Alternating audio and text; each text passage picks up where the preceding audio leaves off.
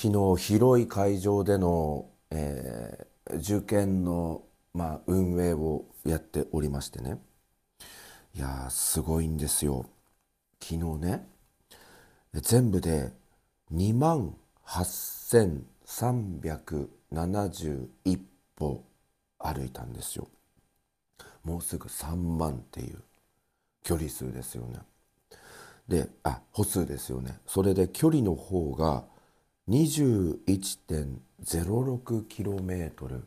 歩いていたんですよ昨日一日で。でこの距離ってまあ私想像以上にびっくりしてるんですけれどもあのなんでかというと私の家から私が勤務している学校までの距離がですねだいたい18キロぐらいなんですけどこれよりももっと歩いていたっていうことでで昨日ね家帰って足パンパンなんですよ。あのこの年末年始にロンドンの一人旅をやっていたんですけどまあ大体その一人旅をやってる時も足がちょっとパンパンになったりするんですがまあその時よりも足がパンパンでで昨日ねあのアップルウォッチの方にバッジが、えー、付与されまして。今まで計測した中で昨日が一日一番アクティブな一日だったということなんですよね。立っていた時間は16時間。エクササイズ時間は108分。消費した カロリーの方も1115キロカロリー消費していたということで。いやめちゃめちゃ歩いたなっていう感じなんですが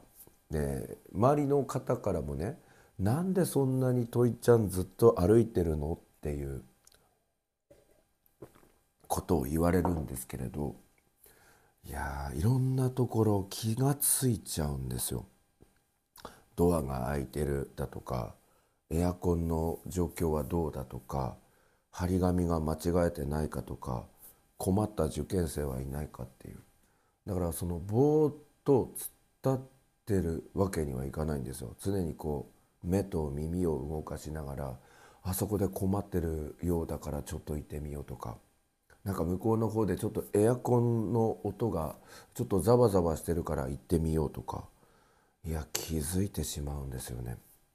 あの前からその1013はあの疲れやすいと思うけれどもあの人よりも気づいてしまうっていうところが原因なんじゃないかって言われたことがあるんですよ。もっと鈍感力を働かせた方がいいんじゃないかみたいな。でもね無理なんですよね気がついちゃうんですよ。だから昨日一人で3役ぐらいやってんじゃねって周りの方から言われたんですけど気がついちゃうんですよね。だから分かりました私は一番その受験当日の日に一番運動量が多いという感じでねまああアップルウォッチの方の計測もまあそんな感じで出ておりましたので、まあ、このことを覚えておきながら少しその受験当日も新しいエネルギー保存の法則っていうのをえちょっと使いながらやっていこうかなと思っております。え今日収録しているのが1月18日木曜日です、え今日は家の、えダイニングからやっているんですが、え今日木曜日平日なんですけれども、え入試の代休ということで、まあ、今年から設けてもらったんですよ。昨年まではあの入試の翌日は普通に学校だったんですけどまあ私の方から懇願しまして翌日は代休にしてほしいと言いましてでなんでだって、まあ、言われたんですけど疲れるからですって言ってあの補助生徒とかの皆さんも一日立ちっぱなしだったりしたので、まあ、疲れてる方も多いと思うので、まあ、今年から翌日は代休にしていただきまして、まあ、来年も代休の予定で今組み込んでいただいてるんですけどまあ今日はちょっとゆったり家でコーヒーを飲みながら今ダイニングで、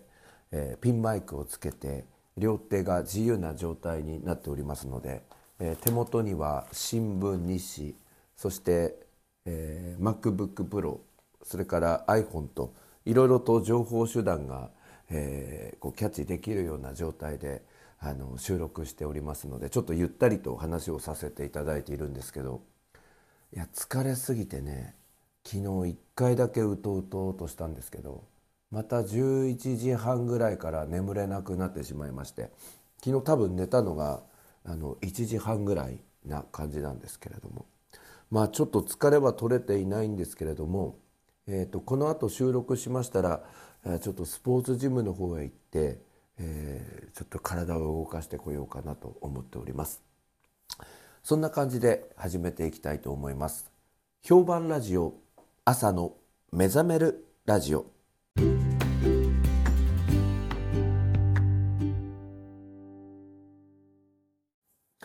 改めましておはようございます。評判ラジオ朝の目覚めるラジオナビゲーターの101健です。この番組は Spotify、Apple、Google のポッドキャストでお送りしております、えー、今日ね朝9時にですね、えー、庭師屋さんに来ていただきましてまあ3月までにあの庭のですね剪定をしてもらうということでまあ表、えー、中庭裏庭とまあ、全ての木を見ていただきましてこれは切るとか、えー、これは剪定をするとかいろいろやってもらったんですけどやはりなんかあの昨年の春ぐらい、えー、金額かかっちゃいますねっていう話なんですよ。でまあ昨年の春いくらぐらい払ったかっていうと47万ぐらいなんですよ。まあ我が家はその庭師をやってもらうにしても、まあ、庭が広いためにまあ、かなりあのお金の方は行ってしまうんですけれどもただねあの父と母が残してくれた、まあ、財産だと考えると、まあ、この辺りはうまくですねお金のやりくりをしましてあのきちんと庭の整備をしないとダメだななんて思っております。で毎年ねこの庭のお金っていうのがまあ、今年去年あたりからは年1回ぐらいの選定にしてもらってあのやるならばもうバンバンやってもらうっていう感じであのいるんですけど、まあ、このね50万円ぐらいの、まあ、家の費用ですよね。その他にもやっぱりあの田んぼのことであるとか農業関係のこととかまあいろんな出費が出るんですよね。あとお付き合い関係とかね。だから年間多分100万円以上まあその普通の生活費以外の部分でお金がかかってるっていうところがありましてまあちょっとそのお金の管理というかお金も大切にしなきゃならないとかだから少しその運用などもしながらあの利潤を出して、えー、利潤を追求する男、えー、それでそのお金を捻出するっていう感じでやってるんですけど、まあ、この運用をやらなかったら明らかに破綻をしていくっていう、まあ、この家なんだなと思ってね。いや結構大変ですけどね。ただあの綺麗に使っていきたいなと思うのでまあいろいろなあの整備みたいなのをあのちゃんとやっていかなきゃなという感じですね。でそれからその庭師屋さんの知り合いの業者さんであの電気、え、設備工の会社の方にも今日来ていただきまして、まあ、この我が家の母屋メインの家周辺にも門があったり西には長屋があったり裏には味噌部屋があったりするんですがこの辺りのその電気点検などもやはりやってもらいました。それでこの間のポッドキャストで話しましたあのミツバチがデザインされたスイッチなんですけどやはりちょっと取り替えた方がいいでしょうとそれからあの西の長屋のところのケンズバーの冷蔵庫を接続されているコンセントも欠けているのでこれも取り替えた方がいいでしょうということとその西の長屋から中庭を照らしているライトがありましてまあ、これもあの電球1個裸電球がついているっていう状態なので、まあ、暗くなって、えー、こう車が入ってくると電気がつくみたいなあの形でちょっとセンサー付きのあのまあ、ライトをつけていただくみたいな形であの工事の方をお願いいたしました。なのでちょっとあの気にしてたその漏電であるとか、まあ、電気系統の不具合によって火災が発生したらちょっと心配だなっていうやつのあの不安もうまくあの乗り越えることができそうでまあちょっとお金はかかってしまうとは思うんですがこういったところもちゃんとやっていきたいなと思っています。で今年のね我が家の庭なんですけれども、まあ、約1年ぶりに剪定をしていただくんですがあまりその木々が枝葉が伸びていないんですよ。だから去年がっつりやってもらったから伸びていないんですか？みたいなことを聞いたんですがどうやら、えー、今ですねちょっとこの辺りまあいろんなお家もそうなんですけれども貝殻虫っていうのがあのかなりいろんな植木にくっついているみたいで、まあ、地域全体というか、まあ、かなりもっと広いエリア全体がこの貝殻虫の影響を受けてもう葉っぱがこう黒くなってしまっているっていうようなあの状態が見受けられるそうなんですね。でちょっと貝殻虫について私あんまり知らなかったんですけど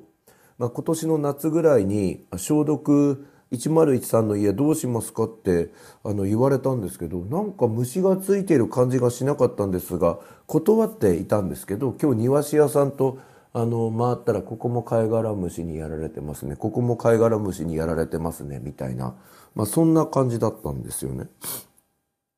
で貝殻虫のちょっとことについてまあちょっとインターネットで、えっと、調べてみますと貝殻虫の発生時期っていうのが5月下旬から9月の下旬らしいんですよね。で草花卵類花木庭木、えー、それから果樹など多くの植物に、えー、まあ、発生するっていうことで枝茎葉などに寄生し貝殻に似た、えー、貝をかぶって定着するものや移動するものなど多種多様でこれがすす病や公約病を誘発してしまうっていうことみたいなんです。今見ているのが住友科学園芸 G グリーンコミュニケーションというホームページなんですけど、えー、成虫は殻をかぶったり老物質で覆われているため胎児の難しい害虫の一つです。歯ブラシなどでこすり落としても退治できますが、歯などを傷つけないように、えー、します。薬剤による退治方法は2つあるということです。えー、ということでこの貝殻虫の対応もしていただきながら3月までに、えー、とちょっと庭木を見てもらうということにしたいと思います。え皆さんのお宅でもまあ結構この植木がある家とかよくちょっと葉っぱのところ見てほしいんですが黒ずんでいる場合とかがあるかもしれません。まあそういう時にはもしかするとこの貝殻虫の影響を受けてすす病とかになっている可能性もあるのでちょっと時間があったらば見てあげるといいかなと思います。でこの貝殻虫はですね風に吹かれてこう繁殖していくっていうことで、まあ、この辺りどの家も貝殻虫の影響を受けているって言っておりましたそれからね今回あの結構木を切ってもらうことにしたんですよであの木ってねこう成長が遅いみたいなイメージ一般的にあると思うんですがこの年単位で私あの庭の整備をやっていますとまあ想像していた以上にこう木々が伸びていくんですよ。それからえこんな木あったっけとかこんな木植えていたっけみたいな木がどんどん伸びているということで、まあ、それも全部で78本切ってもらうんですよね。1本5,000円ぐらいで切っていただくんですけど。あのこれはね原因はですね鳥がどっかでその木の実を食べてまあ糞を落としていくらしいんですよ。うちの庭で。でそうするとその糞の中に種みたいなものが入っててそれがこう成長して木になっていくっていう仕組みみたいでいやすげえなと思いましたね。まあ、こういったこともございました。ということでまあ庭師屋さんのね、えー、ことをやっていただくっていう感じですね。えそれからねもう一個これちょっとずっと言おう言おうと思っていたんですが私あのイオングループの株主になっておりましてでそうするとラウンジが使えるんですよ。でこの辺りですと茨城だと4か所ぐらいのイオンモールで使えるんですけど下妻筑波土浦それから水戸の内原店にはあると思うんですけど例えば下妻だったらば2階の紳士服コーナーの奥が、えー、イオンのラウンジになっておりまして、えー、先週末ちょっとそうですねおよそ7年ぶりぐらいにイオのラウンジに行ってきたんですけど一度そのコロナの影響を受けまして閉鎖されていたんですが、えー、今年の6月ぐらいから再開したみたいなんですがなんか前よりクオリティ下がってんのね。1人当たり30分間予約制になっていてきちんとアプリでコントロールされていって長居ができないっていう感じとか。で前でしたらドリンクバーみたいになってるんですよ。好きなドリンクを何杯でも飲めるみたいなドリンクバーのシステムがあったりとか。あとはおつまみとかもトップバリューのやつとか結構もらえたりしていて。まあ買い物のついでにそこによって休憩するっていうのもいいなと思ったんですけど今回はねワンドリンク制になっていてお茶ルイボスティーコーヒー紅茶このくらいの中から一つ選ぶんですよ。でこの間行った時にあの冷たいお茶をお願いしますって言ったらばトップバリューの商品だと思うんですけれども500ミリのペットボトル1本渡されまして、えー、利用時間30分間です以上なんです。あとはソファーに座っているって感じでまあイオンの株主に何でなったかっていうとそういうラウンジが使えるっていうことを楽しみにした部分もあったのでまあちょっとその利用がしょぼくなってしまったななんていうことで帰ってあの妻にちょっとその話をしたら多分そういうラウンジを悪用してしまう人っていたんじゃないの？って言うんですよ。まあ、それによってあの毎日そのラウンジに来てずっと長居してるとかそういうのがあったから、まあ、このコロナをきっかけに少しその簡素化したんじゃないかって言っていたんですけど多分その可能性って結構あるなと思っております。まあちょっと今イオンのラウンジ月5回までみたいな感じになりましたので、